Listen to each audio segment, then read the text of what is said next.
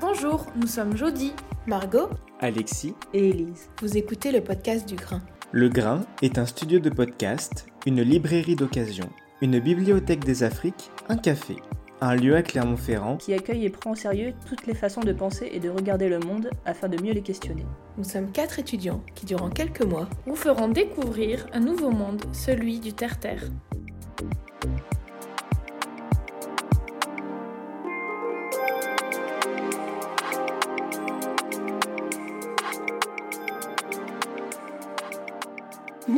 On se retrouve aujourd'hui pour s'interroger sur la valorisation d'une langue, le français dans un territoire majoritairement anglophone. Comment habiter et faire vivre une langue minoritaire? Pour répondre à cette question, nos intervenants d'aujourd'hui sont Marcel Morin, directeur général de la Maison de la francophonie d'Ottawa, et Ronald Bisson, président de la Maison de la francophonie d'Ottawa. Ensemble, nous parlerons de ce lieu qui défend la francophonie sur des terres anglophones.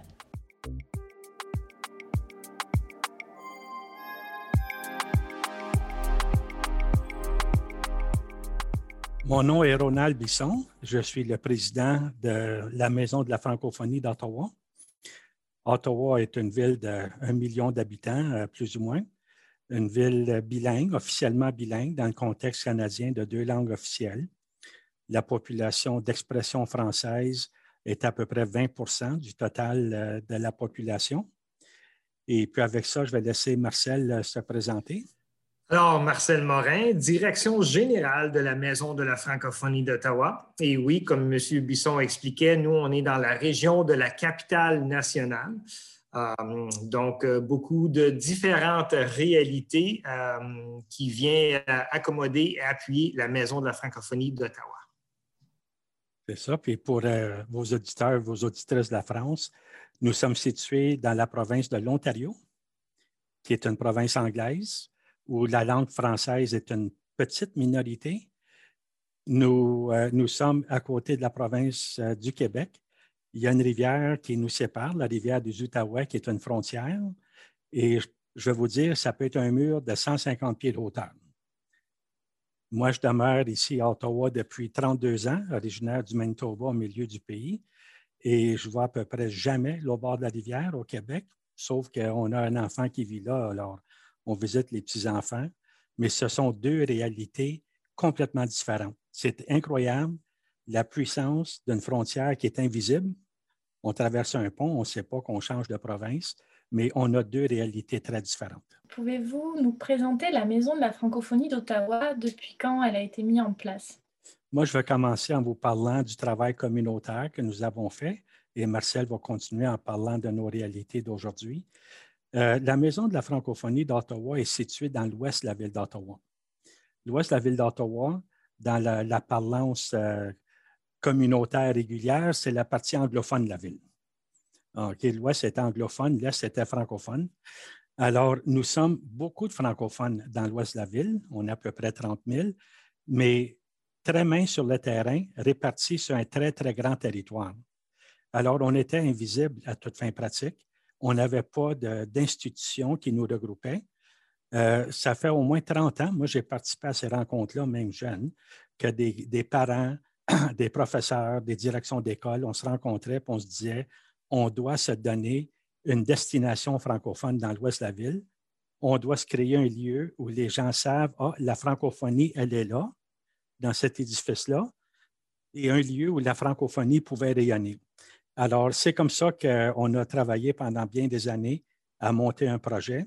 Et finalement, on a ouvert le 30 janvier 2020, six semaines avant que la pandémie nous ferme.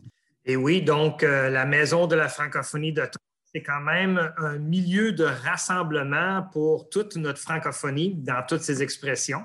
Euh, le concept, c'est un édifice euh, et un centre de services multiservices. Donc, vraiment être capable d'avoir une multiplicité de services sous une toiture francophone. Euh, on a des services de santé, on a des activités athlétiques, des activités artistiques et des activités culturelles. On a des cours de langue seconde et on a des cours du côté éducatif. Euh, tous les services aux personnes nouvellement arrivées, une halte garderie, euh, un centre communautaire, donc un lieu de rassemblement pour tous, euh, services juridiques, services aux aînés, services d'employabilité sont tous la panoplie de services que nous, nous utilisons pour bien desservir notre communauté. Et alors, quelles sont les missions vous vous êtes confié quand vous avez créé la Maison de la francophonie? Je vais vous dire, tous les services que Martial vient de décrire, ils existent en anglais dans l'ouest de la ville. Le problème, le problème c'est qu'ils n'existaient pas en français, ou s'ils existaient, il y avait un petit service en français offert par un établissement anglophone. Puis personne, les francophones ne vont pas à ces places-là. Alors, la mission qu'on s'est donnée, ça a été de regrouper tous ces services-là sous un toit. Aujourd'hui, on sait, la Maison de la francophonie, n'importe qui qui vient là va avoir un service en français, c'est garanti. L'autre mission qu'on s'est donnée, il faut comprendre notre contexte à nous, euh, Canadiens, euh, Ontario, capitale nationale. La communauté francophone, on n'est pas une communauté homogène. On vient de partout dans le monde. Nous, on dessert une population qui vient de plus que 50 pays dans le monde. Alors, vous, vous êtes de la France. Si un jour vous venez chez nous, lorsqu'on a notre gymnase rempli de monde, puis c'est 700 personnes qu'on peut contenir dans notre gymnase, vous allez voir toute l'histoire de la France et tous les pays où vous avez mis pied. On les retrouve chez nous.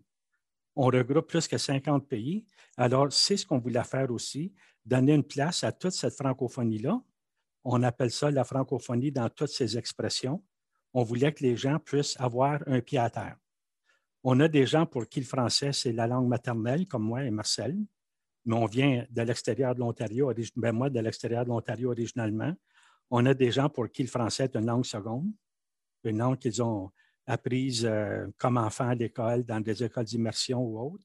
On a beaucoup de gens pour qui le français est une troisième ou une quatrième langue. Parce qu'en Ontario euh, et à Ottawa, on a eu une très grande immigration francophone dans les 20 dernières années. C'est une immigration euh, maghrébine et subsaharienne surtout. Alors, les gens viennent de partout, puis on voulait que tout le monde puisse se sentir chez eux, dans leur maison, dans leur foyer, en venant chez nous, puis c'est ce qu'on est en train de faire. Et, vous allez voir que nous, le contexte ou le concept de la francophonie, on la voit sous multiples facettes. Euh, donc, nous avons des francophones, des francophiles, des franco-curieux, curieuses, des franco-amoureux, amoureuses. On a tout genre de terminologie pour dire que ce sont des gens qui apprécient la langue francophone et, comme de raison, veulent recevoir des services en français, mais comme de raison de différentes réalités. C'est ça, comme exemple, on va avoir des moments anglophones qui ne parlent pas du tout français mais dont les petits-enfants sont placés dans une garderie d'immersion. Ces moments-là, ces papas-là veulent vraiment que leur enfant entende du français autour d'eux et autour d'elles, ceux qui viennent à notre maison. Ils vont prendre un café, on les accueille, puis les petits, les petits ils entendent du français autour d'eux. Alors, ça part de là jusqu'aux francophones très convaincus, euh, les militants de la communauté francophone, les gens qui mènent tous les dossiers politiques et les guerres politiques pour l'avancement de nos droits francophones. On est tous ensemble, hein, on est une grande famille. Alors justement, c'est ce que j'allais vous poser comme question. Quels sont les différents acteurs qui ont fait que la Maison de la francophonie euh, à Ottawa, elle, a pris, il y a eu un tel succès? Bien, je vais dire, euh, quand on est une petite minorité, comme nous sommes, on est vraiment une très petite minorité, euh, il faut qu'on unisse nos forces. Alors, on a réussi, dans le leadership de la communauté, à unir bien des forces, des papas, des mamans, des parents qui voulaient créer ce foyer-là. On a aussi réussi à mobiliser des forces de notre gouvernement municipal et de notre gouvernement provincial et de notre gouvernement fédéral. Vous savez, le Canada, c'est compliqué. On a des juridictions. Hein. Nous, on nage là-dedans, puis on s'en aperçoit même pas que c'est compliqué. On est tellement habitués. Euh, mais on se pose toujours la question, est-ce que c'est de compétences provinciales ou fédérales ou municipales? On a réussi à aligner les acteurs et les actrices de tous ces gouvernements-là. Et c'est pour ça qu'on a réussi à, monter notre projet d'une maison. Quand on est une petite minorité, il n'y a jamais de programme pour toi. Il faut créer de toutes pièces. Je suis certain qu'en France, il y a des minorités aussi. Il faut vous m'excuser, hein, je suis très ignorant de la France. Mes ancêtres ont quitté la France en 1650 pour arriver au Canada. Puis je pense que la dernière fois qu'on a eu des nouvelles de la France, c'était en 1651 dans ma famille. Alors, moi, je ne suis pas au courant de rien ce qui se passe chez vous, là.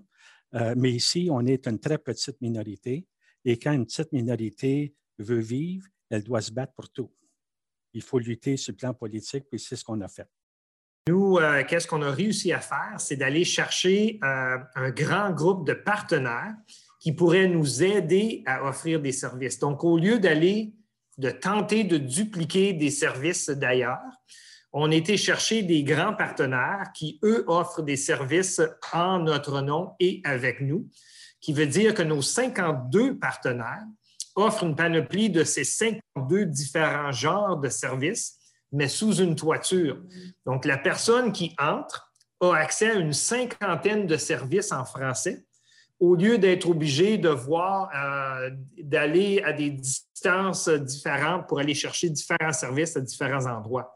Donc, c'est probablement la clé de la réussite de la maison, c'est d'avoir tout sous une toiture, mais comme Ronald mentionnait, ce partenariat-là, cette grande collaboration-là entre tous les petits groupes francophones, s'unir ensemble pour être capable de desservir notre communauté. Parce que le mandat initial, c'est bel et bien de desservir notre communauté francophone.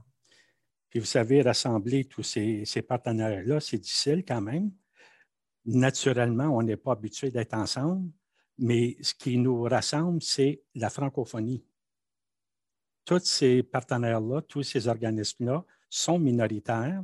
On a tout avantage à renforcer la francophonie dans le territoire où on vit, qui est l'Ontario. Et c'est ça qui nous attire et c'est ça qui nous tient ensemble très fortement.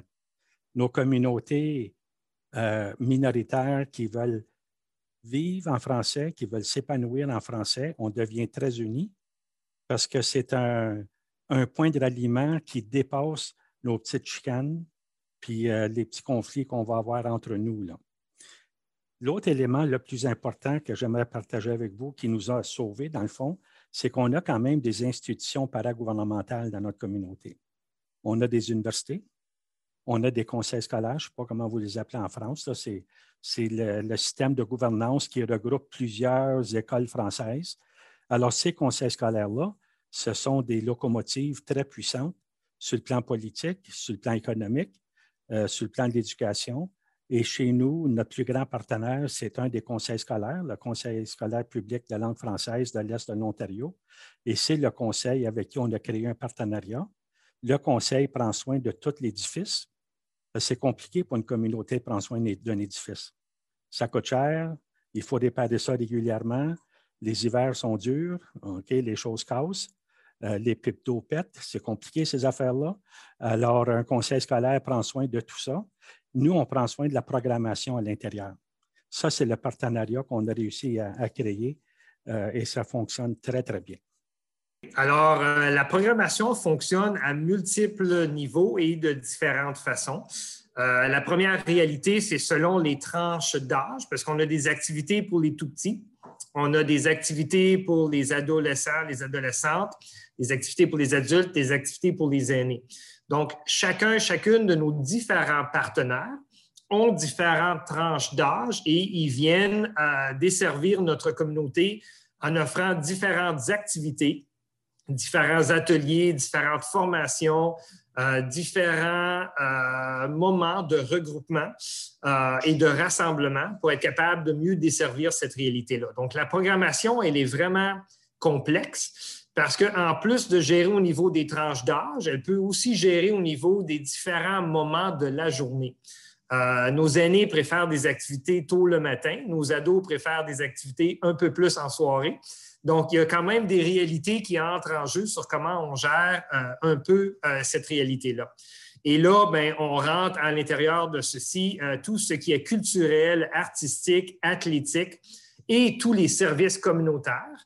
Donc, de venir avoir des rencontres pour défis de santé mentale, venir avoir des rencontres au niveau santé, venir d'avoir des rencontres pour avoir de l'appui au niveau des programmes pour appuyer les nouveaux arrivants, les nouvelles arrivantes. Euh, et chacun, chacune des partenaires a sa cible euh, clientèle et eux, comme de raison, viennent à la maison parce que c'est la façon dont on a géré le tout sous notre toiture pour être capable d'être desservi à un endroit, mais de multiples façons, multiples niveaux. Qui veut dire que si, par exemple, un nouvel arrivant arrive, entre premièrement dans une première rencontre pour avoir, savoir comment on peut appuyer. Le service d'employabilité, c'est dans la maison. Le service d'hébergement, c'est dans la maison. Le service de la garde au niveau des enfants, c'est dans la maison. Et ensuite, il y a des cours, des cours de langue, seconde, différentes réalités entrent en jeu. Donc, c'est vraiment euh, euh, bénéfique à la personne qui vient chercher une panoplie de services en même temps. Puis là-dessus, je voudrais compléter, vous donner quelques détails. Euh, on est vraiment un centre multiservice. Hein. Alors, imaginez un gros édifice et une très grande cour. On est localisé sur un terrain qui mesure 5 acres de terre, donc c'est très grand. Euh, si c'était juste une école, qu'est-ce qui arrive dans une école? Ça l'ouvre à 7h30 le matin, ça ferme à 4h30 le soir, et ensuite c'est vide. Bien, des espaces vides comme ça, ça coûte cher en Moses à opérer ça, surtout l'hiver. Maintenant, on a une entente, nous, avec le conseil scolaire. Lorsqu'il n'y a pas de salle de classe, nous, on les utilise, ces locaux-là, pour des activités communautaires. Alors, notre maison, nous, lorsqu'on va rouler à plein, là, dans le confinement, évidemment, tout est arrêté en termes de présentiel.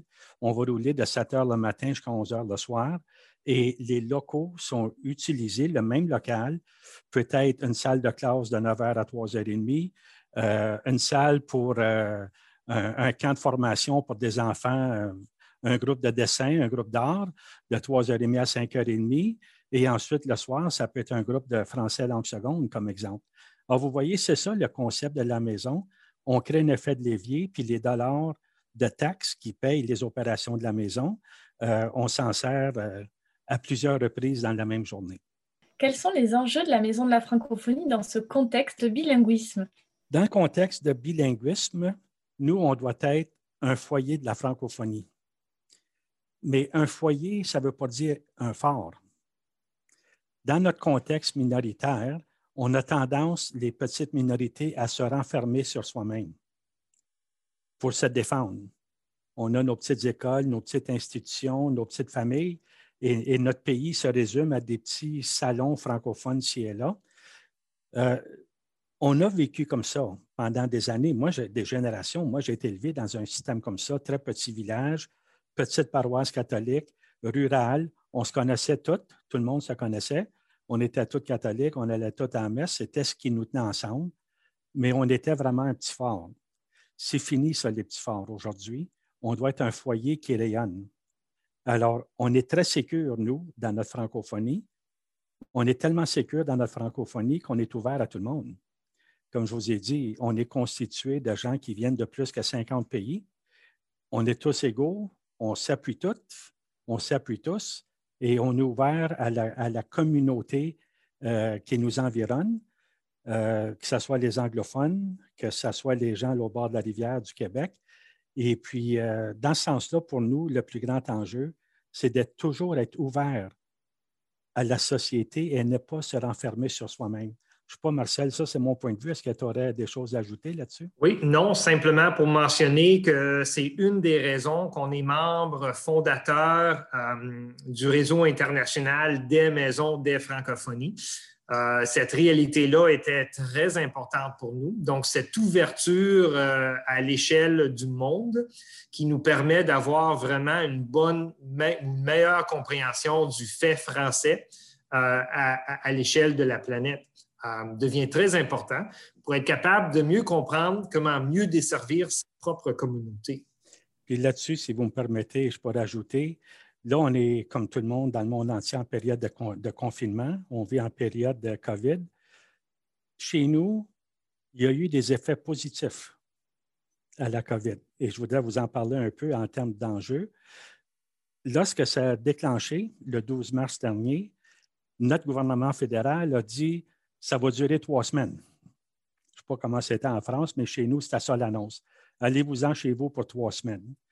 Moi, j'ai parlé avec notre conseil d'administration, puis avec Marcel, puis j'ai dit, ben tout bien que oui, puis tout bien que non. Moi, j'ai été élevé dans des périodes de, pandémie puis d'épidémie dans mon enfance. Ça ne dure jamais trois semaines. Ça dure des années avant que tout soit réglé. Alors, disons que ça va durer longtemps. Ça va être pas notre nouvelle réalité?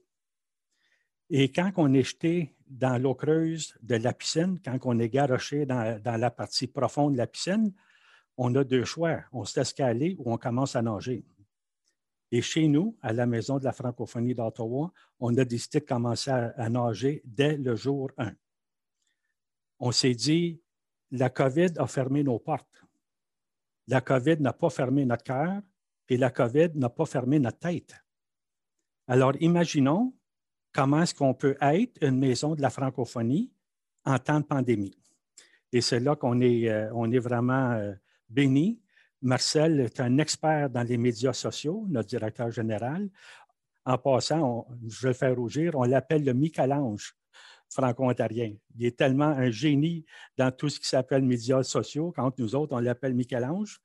Alors, Marcel, qui est un expert en médias sociaux, on a commencé une immense présence euh, virtuelle comme Maison de la francophonie. On a parti une chorale virtuelle, on a ouvert une chaîne YouTube, et justement, Marcel, fin de semaine, je suis allé voir nos vues. On a déjà dépassé 17 000 vues à travers la Maison de la francophonie. 17 000 vues, pensez à ça. Nos chorales, nos spectacles, nos chorales pour enfants, il y en a qu'on a des milliers, puis il y en a d'autres qu'on a des centaines. Alors, pour nous, ça a été, euh, un avantage. Et vous, vous travaillez le territoire. Je vais vous dire ce que ça a fait pour nous, la COVID puis le confinement tout à coup, et notre CA, on n'a pas encore fini d'y penser, tout à coup, on n'est plus limité sur une base territoriale. Avant le confinement, moi, je vous aurais dit, le territoire de la Maison de la francophonie commence à la rue Bronson à Ottawa, s'en va jusqu'à la rivière du Outaouais, s'en va jusqu'à Manotick au sud et s'en va jusqu'à Stittsville à l'ouest. Ça aurait été ça, notre territoire, notre, notre boîte de sable. Aujourd'hui, il n'y a plus de territoire. Regardez, on se parle, nous, là, comme si on est voisins. Là. Alors, ça, ça nous a d'abord mis sur le choc de constater ça. Notre langue française n'est plus forcément enracinée d'un petit territoire. Notre culture, notre langue à nous, oui, on est territorial, on vit ensemble, mais on peut se manifester à travers le monde entier. Tout comme on peut recevoir de la francophonie mondiale des choses qui nous sont utiles on n'a pas encore fini de réfléchir à toutes les, incidences de ça. Ça veut dire quoi pour la francophonie? On ne sait pas encore, mais ça nous a ouvert euh, des horizons vraiment nouveaux. Simplement le fait que euh, ça nous a vraiment permis de mieux reconnaître la panoplie du fait français euh, sur, l'échelle de la planète. Notre spectacle de décembre, notre chorale, avant, on avait 19 choristes avec nous en présentiel. Et lorsqu'on a décidé d'aller en virtuel, on a augmenté le tout à 123 choristes de partout la planète. Euh, et notre spectacle de décembre, on a une dame qui a fait son numéro euh, dans le désert Sahara. On n'aurait pas fait ça dans notre petit gymnase, mais on a réussi d'avoir une dame qui a présenté son numéro avec du vidéo de son propre petit coin du désert Sahara pour être capable de faire sa chanson euh, avec nous, avec notre chorale. Euh, une beauté euh, visuelle qu'on n'aurait jamais eue si on avait regardé ça dans notre petit auditorium, dans notre petit gymnase, dans notre petit coin à nous.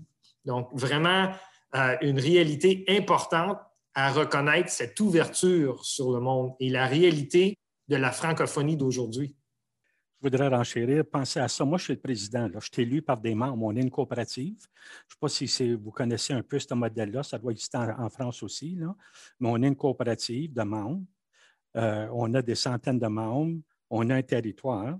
Tout à coup, on crée une chorale virtuelle. On a 123 personnes intéressées, mais ce n'est pas tout du monde de l'Ouest d'Ottawa. On a des gens du nord de l'Ontario. Ça, c'est six heures de route de chez nous qui ont dit on aimerait vous rejoindre On a des gens du Québec, du Nouveau-Brunswick, la France, la Belgique, puis d'ailleurs. C'est absolument incroyable quand vous y pensez. Tout à coup, ce sont tous nos frères et nos sœurs, cela.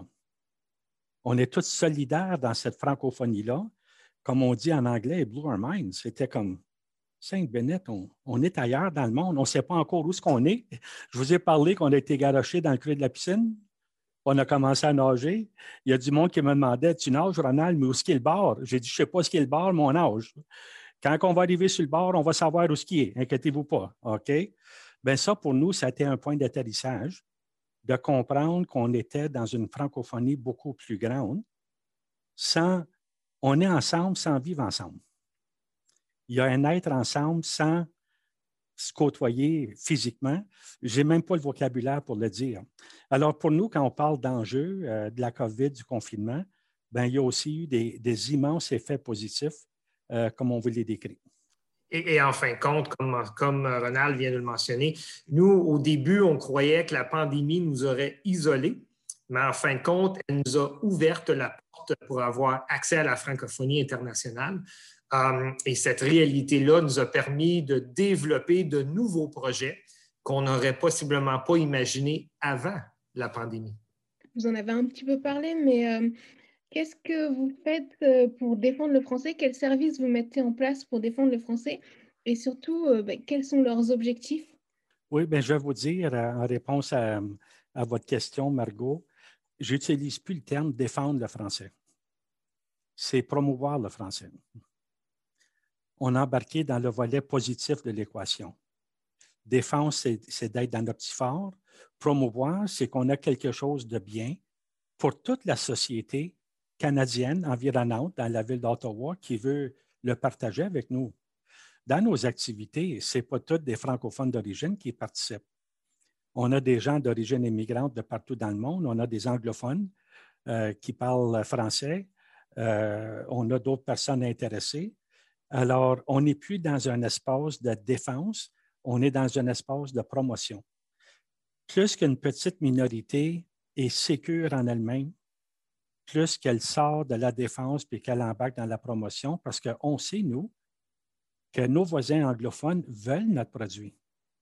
Le nombre de fois que des papas et des mamans anglophones, pure anglophones, ils n'ont jamais parlé un mot français eux-mêmes de leur vie, qui veulent le français pour leurs enfants m'ont dit on a assez hâte d'aller vous visiter dans la maison de la francophonie. On a tellement hâte d'amener nos enfants là pour qu'ils puissent participer à des activités en français. Là, je comprenais qu'on avait gagné la lutte politique. La maison de la francophonie leur appartient autant qu'à moi. Et où on est très choyé en Ontario français, c'est que nous avons des organismes euh, provinciaux, euh, municipaux, provinciaux et même fédéraux à ces niveaux-là, qui viennent nous appuyer dans la quête euh, euh, de cette recherche vers le fait français.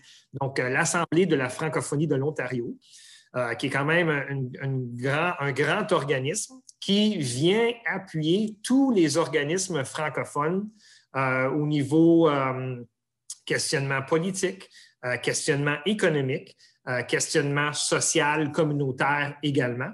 Donc, ces organismes-là viennent euh, nous appuyer à faire cheminer et à faire la promotion du fait français. Et je voudrais, je voudrais terminer euh, la réponse à votre question.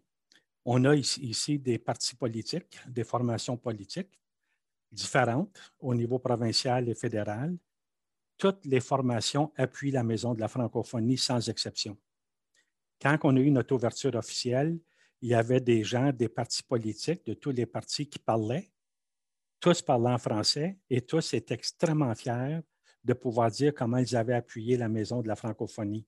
Alors, dans notre petit contexte minoritaire, en Ontario, province anglaise à grande majorité, dans notre territoire à nous, la francophonie devient un point d'unité, un point de ralliement, mais pas juste pour les francophones pour tout le monde de bonne volonté qui veulent voir l'épanouissement euh, de notre pays. Vous savez, le plus que le français s'épanouit en contexte minoritaire au Canada, plus que tout le pays est fort. Alors justement, vous avez un peu répondu à la question, mais comment sont prises ces initiatives du point de vue des anglophones?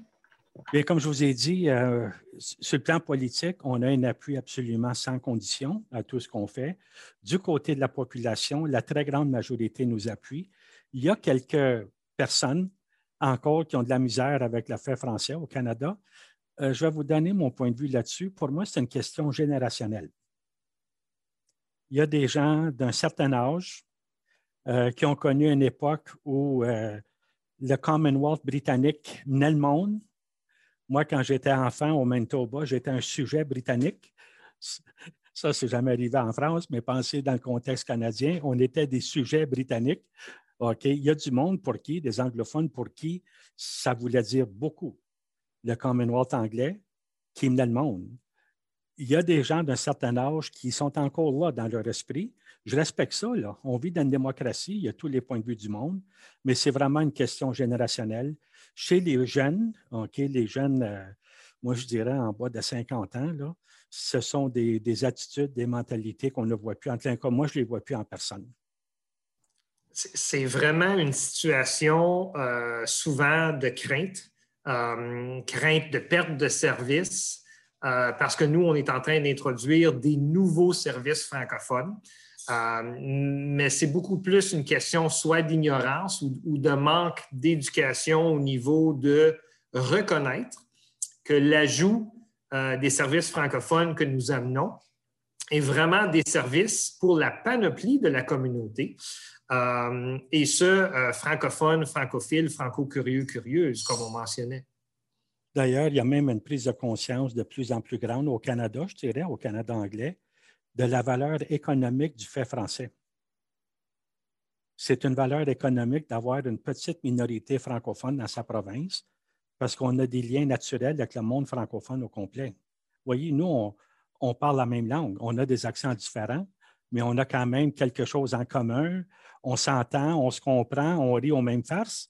Alors, on pourrait facilement partir des initiatives économiques ensemble. Regardez, on vient créer un réseau de maisons de la francophonie du monde, sans qu'on se connaisse, mais on a cet arrière-plan commun. C'est un immense avantage économique, ça. L'autre avantage économique qu'on a, je vous ai parlé de l'immigration, on a une diaspora immigrante francophone très forte en Ontario. Là, je parle de la province d'Ontario, mais à l'extérieur du Québec, des gens qui viennent de plus que 50 pays dans le monde. C'est tous des gens qui ont des liens avec leur famille et avec leur pays c'est des activités commerciales potentielles, disons. Ils commencent à avoir une réalisation que ça peut être très intéressant pour la majorité anglophone de nourrir ces liens-là parce que ça nous ouvre des nouveaux marchés. On est, on est nord-américain, hein. vous, l'entendez dans ce qu'on vous, on vous dit aujourd'hui. On est nord-américain on est capitaliste. Il ne faut pas se tromper là-dessus. Là. Vous nous entendez parler français, là, mais les États-Unis, c'est à 50 000 au sud d'ici on absorbe de cette culture-là, il ne faut pas se tromper. Là. Dans un contexte euh, plus général, euh, qu'est-ce que vous pensez, vous, de la promotion des langues minoritaires sur un territoire? Qu'est-ce que ça apporte? Vous avez un peu répondu, mais vous pouvez euh, peut-être plus expliciter. Bien, pour moi, c'est une immense richesse. Plus il y a de langues minoritaires actives, dynamiques, réelles, OK, pas juste des langues folkloriques, pas juste des langues dans des livres, plus que tu as des activités et un potentiel culturel, plus que tu as un potentiel économique. Je vais vous donner un exemple très concret. À un moment donné, euh, j'avais des gens qui me parlaient de l'Ouest du Canada. OK, ils vendaient des porcs. Un milieu agricole, ils élèvent des porcs. J'avais un ami d'origine africaine qui avait des contacts en Russie. Il était en contact avec quelqu'un en Russie qui voulait acheter des porcs. OK? pour un restaurant. Bien, je sais une chose, si tu es pour faire affaire, en Russie, tu es mieux de parler le russe. OK? Si tu ne parles pas le russe, tu vas te faire déshabiller. Bien, à travers la francophonie, parce que c'était euh, un de mes amis de la diaspora africaine qui parlait très bien le russe. Ça, ça retourne à la guerre froide. Il y a toujours une raison pour tout. Qui parlait très bien le russe puis le français. On a pu faire les connexions. Tout à coup, il y avait une activité économique qui n'aurait pas eu lieu autrement. Moi, ici, là, c'est comme ça que je vois des langues minoritaires. C'est une immense force d'unité, d'épanouissement, de développement économique dans notre pays.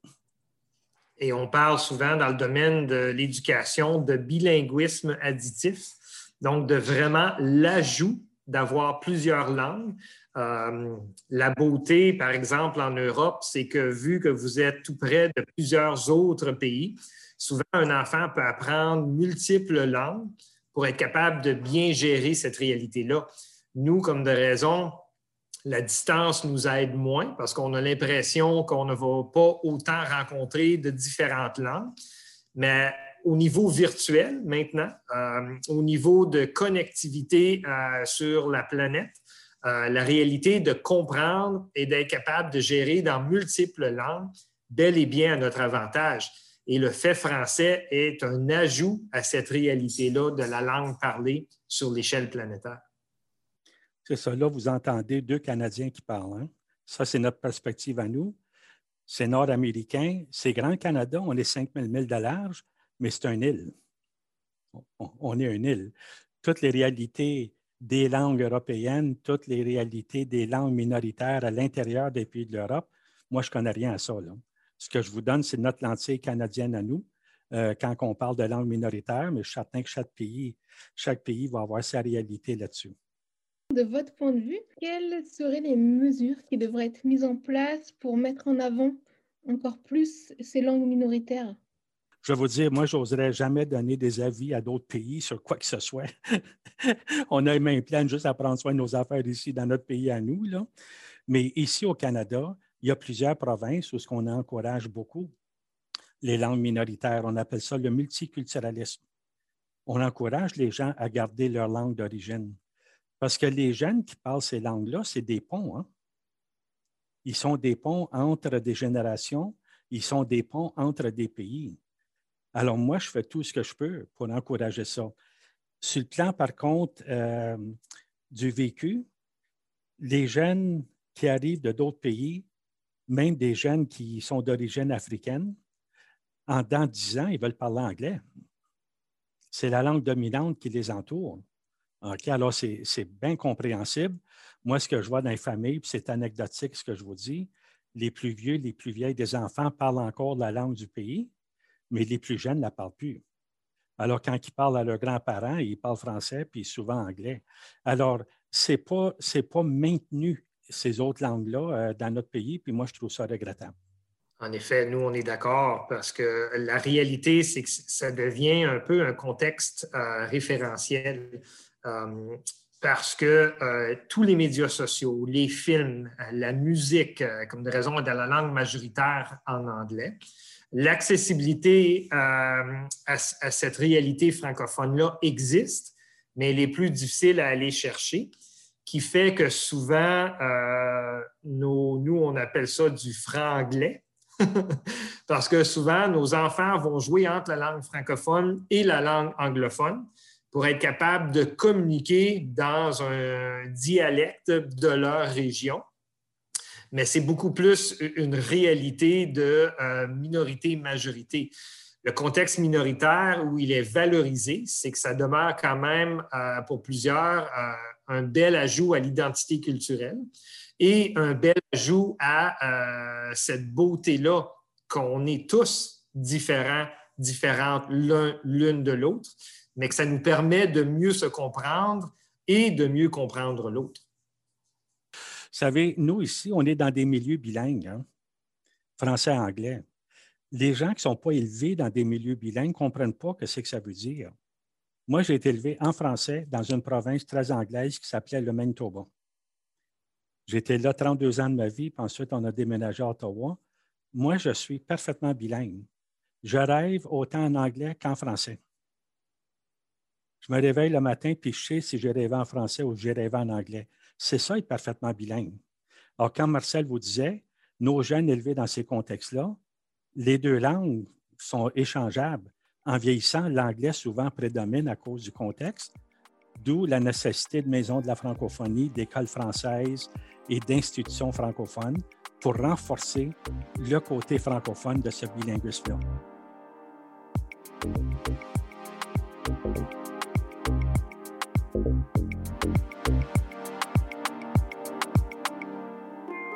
La valorisation des langues est au cœur des questions actuelles.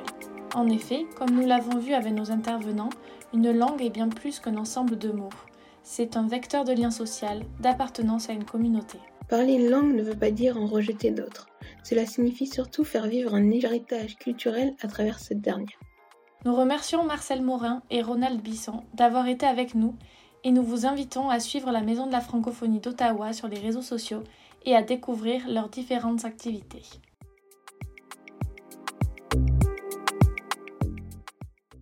Nous vous remercions d'avoir écouté ce podcast. C'était Margot et Jody pour le podcast du Grain. On se retrouve jeudi prochain pour un nouvel épisode de Campus Terre-Terre, l'œil des étudiants sur l'habité. En attendant, nous vous invitons à écouter les autres podcasts produits par Le Grain et surtout, gardez l'esprit ouvert.